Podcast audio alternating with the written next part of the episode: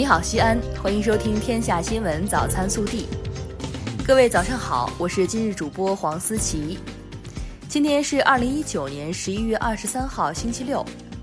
首先来看今日要闻。国家主席习近平二十二号在人民大会堂会见出席二零一九年创新经济论坛外方代表。习近平指出，创新成果应惠及全球，而不应成为埋在山洞里的宝藏。中美等国都是创新大国，中国愿意和包括美国在内的世界各国开展创新合作，更好造福两国人民和世界人民。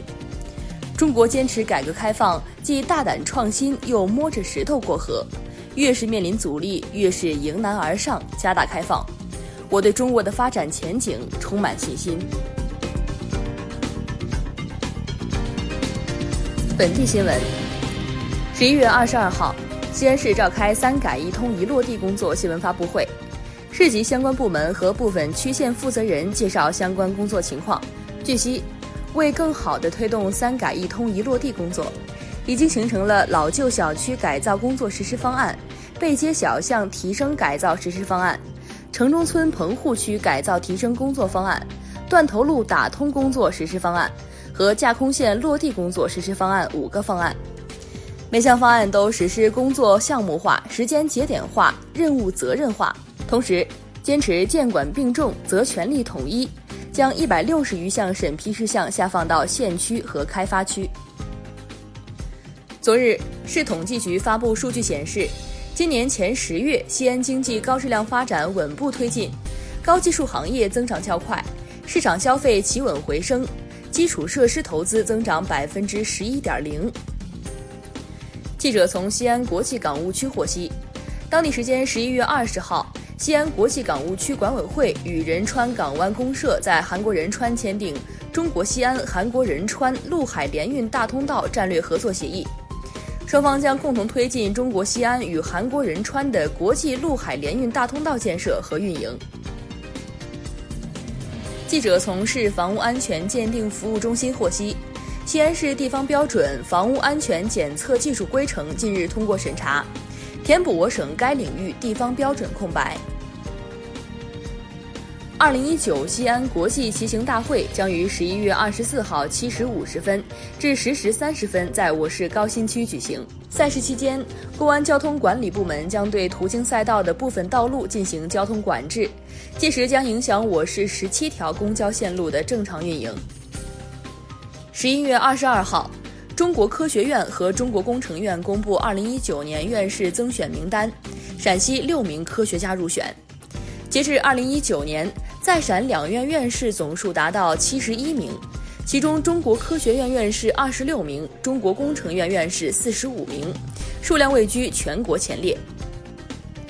日前。省发改委召开陕西省深化收费公路制度改革、取消高速公路省界收费站、调整车辆通行费计费方式听证会，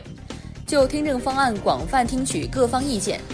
听证会参加人对方案基本表示赞同，同时建议应制定差异化收费政策，鼓励错峰出行，减少拥堵。记者二十二号从省民政厅了解到。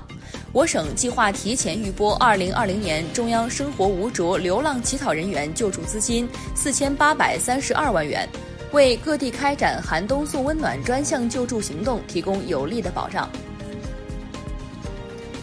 记者二十二号从陕西省生态环境厅获悉，陕西省钢铁行业超低排放改造方案出台，到二零二二年年底前，全省钢铁企业超低排放改造取得明显进展。关中地区四家钢铁企业完成改造任务。近日，省发改委下发调整和规范我省公证服务收费项目及标准的通知，明确从下月起，我省实行政府指导下管理的公证服务收费项目仅限定为证明文件文书类公证收费、证明法律事实类公证收费，其他公证服务收费项目实行市场调节下管理。暖新闻。十一月二十一号下午，四十岁的赵丽萍坐大巴车两个多小时，专门从兴平来到陕西省红十字会造血干细胞资料库，进行了抽血采样。成为一名造血干细胞捐献志愿者，完成自己的心愿。据悉，赵丽萍工作之余参与了兴平志愿者城市应急救援队，经常去养老院等地进行志愿服务活动。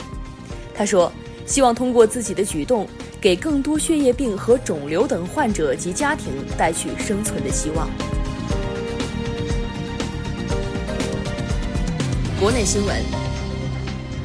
中国外交部发言人耿爽二十二号在北京就美国海军军舰连续两天在中国南海开展航行自由行动作出回应。